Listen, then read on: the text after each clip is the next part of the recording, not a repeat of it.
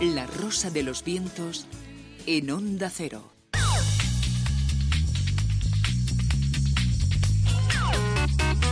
La era digital. Algunas eh, noticias, eh, muchas, eh, porque no paran de aparecer informaciones al respecto en el mundo de la era digital con Javier Sevillano. Muy buenas, Javier. Buenas noches, Bruno. Hola. Hola, Silvia. Una de las noticias, una de las informaciones que vamos a comentar hoy es cómo van a existir o ya existen ordenadores basados en el código genético humano. Pues sí, en efecto, te lo cuento por aquí. Mira, esto ha sido en la Universidad de Manchester, concretamente. La Universidad de Manchester, vamos a poner en antecedentes, es en la que eh, Alan Turing, digamos, eh, se apoyó para crear el primer ordenador tal como hoy día lo, conocemos.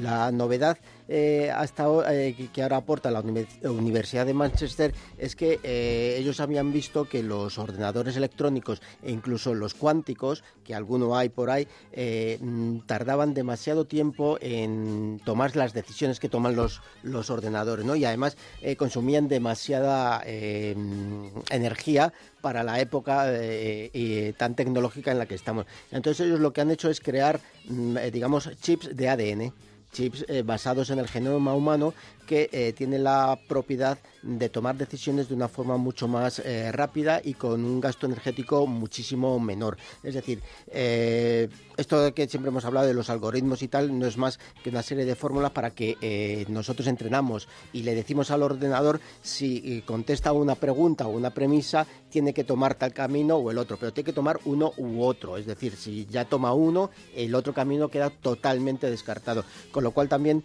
las posibilidades de enriquecerse con las eh, búsquedas que puede hacer el, ordenador son mucho menores. Con este nuevo sistema, eh, aparte de eh, como estos chips van a ser mm, reducidísimos, muy, muy, muy, muy pequeños, lo que permite es que haya muchos chips de ADN en estos ordenadores, con lo cual da posibilidades de incrementar sus em, posibilidades de encontrar muchos, em, muchos caminos y muchas soluciones a, lo que le hemos planteado y además eh, con un gasto energético mm, mucho menor. Esto es, ¿Qué quiere decir más o menos? Pues que al plantearle una, un, doble camino al, ordenador, a la, respuesta que tiene que dar el ordenador, eh, a partir de ahora, con esta nueva tecnología, el ordenador va a poder tomar los dos caminos, con lo cual la riqueza eh, de soluciones va a ser mucho mayor. Eh, esto lo hace posible porque, digamos que el ordenador se va a replicar en estas respuestas, en estos posibles caminos que tiene que tomar. En vez de descartar uno u otro, él puede tomar, se replica, es decir, tomo otro, pero no abandono este otro camino sino que me replico, por decirlo en una expresión conocida que, podamos entender, y eh, va a tomar los dos caminos y va a llegar a una serie de soluciones eh, mucho más amplias y a la hora de elegir va a tener una amplitud en la que escoger eh, cuál cree que es la, solución adecuada con mucha más exactitud y además con mucha más, sobre todo también, menos gasto energético. Y bueno, es un camino que todavía, mm, digamos, para llegar al mundo comercial le queda todavía bastante tiempo, pero bueno, ya la Universidad de Manchester ya ha emprendido un punto, un, primer paso, ha, dado, ha abierto, mejor dicho, la puerta para llegar al, al, mundo de la, del ordenador genético, llamémoslo de alguna forma. El mundo cuántico está ahí, pero todavía no está, tampoco siquiera lo hemos abierto del todo. No hay algún que otro ordenador basado en esta tecnología, pero todavía no, no es muy fiable del todo. Vamos a hacernos eco también de una investigación que se ha realizado por parte de varias eh, universidades.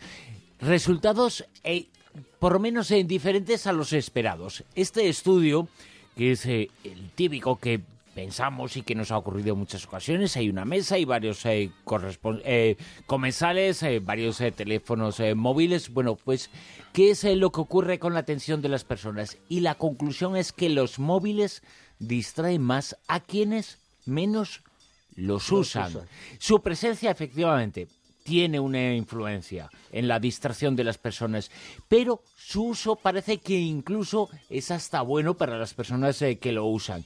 El uso habitual, el uso muy importante, el uso muy rápido. Adictivo también, sí. Claro, claro. Entonces, eh, esto nos abre muchas eh, puertas, muchas posibles derivaciones, muchas opiniones al respecto. ¿Son buenos o malos los móviles? Está comprobado que es eh, mala, según esta investigación que han realizado en varias universidades, en Oxford, en Japón. Lo han llevado sobre todo en Japón. Lo que mm, eh, podemos concluir es que no hay nada definitivo. Es decir, la conclusión de este estudio es que em, de lo demostrado, de lo que se ha estudiado, no se puede concluir mm, que a nivel general eh, eh, las conclusiones sean estas, ¿no? De que los móviles. Bueno, se sabe lo que pasa, pero no se sabe por qué pasa, ¿no? Exactamente. No, se puede inferir una generalidad, por así decirlo, de este estudio. Lo que sí que es que la Universidad esta de Japón, que es eh, la Universidad de Hokkaido, Hokkaido, que además es una población japonesa donde la, un porcentaje muy alto de la población tiene más de un teléfono móvil, pues entonces han realizado el siguiente estudio, ¿no? Han colocado a 40 estudiantes de grado y los han dividido en dos grupos. ¿no? Eh, los han dividido atendiendo a, un criterio previo de la adicción que cada uno eh, tenía a, Internet. ¿no? Entonces, en estos dos grupos eh, han sentado frente a una pantalla de un ordenador en la que debían de buscar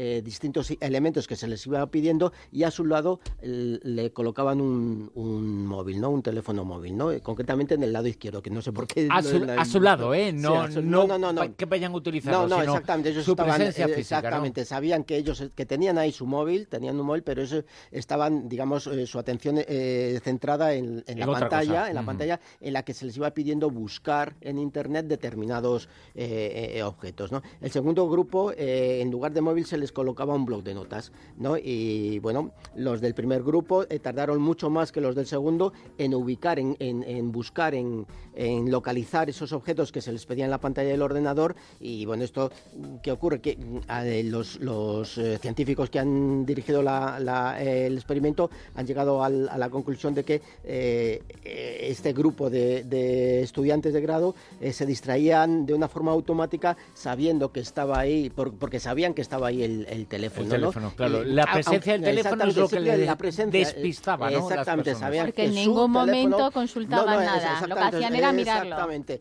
Eh, em, simplemente la presencia, saber que el teléfono tenían ahí el móvil, eh, a nivel cognitivo les distraía, les hacía perder eh, intensidad en la concentración. exactamente, en la búsqueda de eso. Y los científicos están debatiendo cuál es la causa para que pase eso, para que los móviles distraigan menos a quienes eh, los usan o distraigan más a quienes no eh, los usan tanto. Hay, una, hay un parámetro que no han utilizado los científicos y yo creo que también debe tomarse en consideración y debe tomarse en cuenta. Si esto es eh, cierto, no podemos pensar que los móviles emiten algo que también favorece esa distracción. Pues hasta ahí Esto es eh, muy, muy polémico, evidentemente. Lo que está claro es que, es que el saber que tienes ahí el móvil es, es, un elemento para distraerte, ¿no? Eh, de forma inconsciente para que los alumnos, en este caso, eh, se distrajeran. Y entonces, que hay algo más, como tú muy bien apuntas, pues hasta ahí no han llegado los... como, como hemos comentado al principio, estas no son unas conclusiones cerradas y no se saben de dónde o, por qué el, el, inconsciente humano se deja atrapar, por así decirlo, por la presencia del teléfono móvil. Yo a mí, por ejemplo, hay veces lo que me pasa es que le tengo que dar para que se active, que no se quede la pantalla en negro. Aunque no lo estoy usando. Aunque no estoy usando. Pero tengo que darle para que no esté en la pantalla en negro. Es una forma de saber que tienes ahí a tu móvil, no es una forma de dependencia tecnológica del...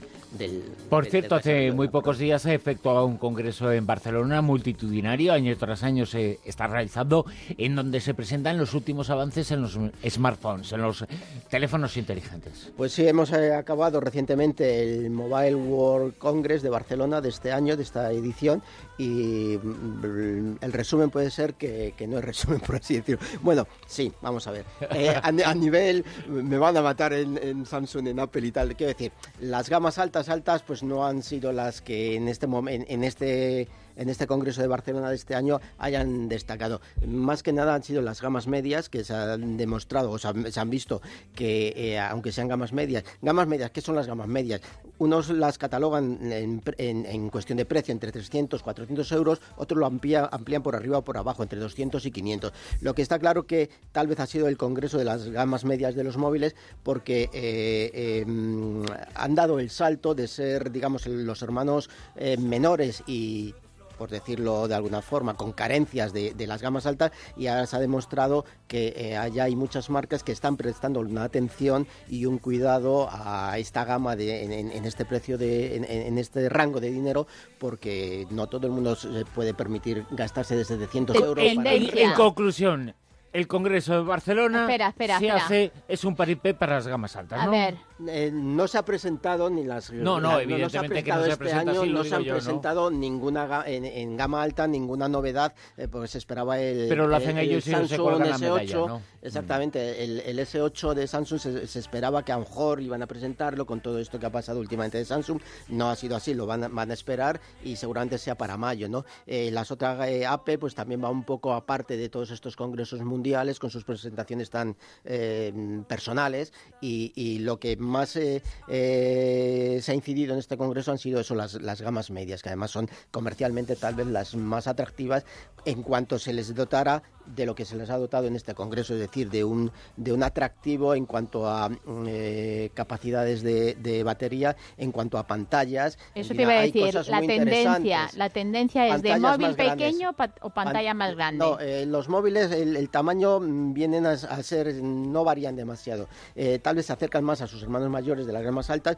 pero lo que eh, lo que tienen es aprovechar la pantalla lo más posible lo que es la superficie delantera, por eh, identificarlo de una forma, de, los móviles. Es decir, hay eh, teléfonos como alguna algún LG que lo que hacen es, bueno, prácticamente no tienen borde los, los, los, teléfonos, con lo cual la pantalla se aprovecha. Si son casi tablets. exactamente, sí. el formato es de 18.9 y, y lo que se pretende ahí es eh, hacer más atractivo todavía más y, también que tenga eh, mayores prestaciones que no tenía esta gama. Tendencia de fotos. Tendencias de fotos, por ejemplo, hablamos, eh, lo comentamos tú y yo eh, eh, ayer, ¿no?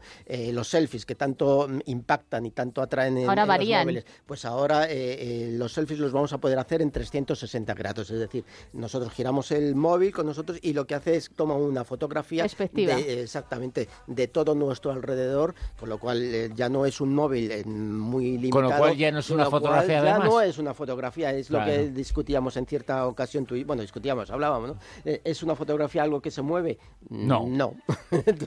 tú, lo tenías muy claro, ¿no? Y esto lo que eh, eh, amplía el concepto de fotografía. No nos hemos quedado anticuados en ese aspecto. No, no, no, nos hemos quedado anticuados. El, mundo está equivocado. Lo que, se, lo, que se mueve no es lo que se mueve no es fotografía. Por cierto, los que no están equivocados son nuestros oyentes eh, que han participado y que están participando y que todavía va a estar abierta en la encuesta con Almodía Rosavientos, ¿no? Exactamente, además tenemos un porcentaje del 90, no sé si lo tienes tú ahí, Bruno.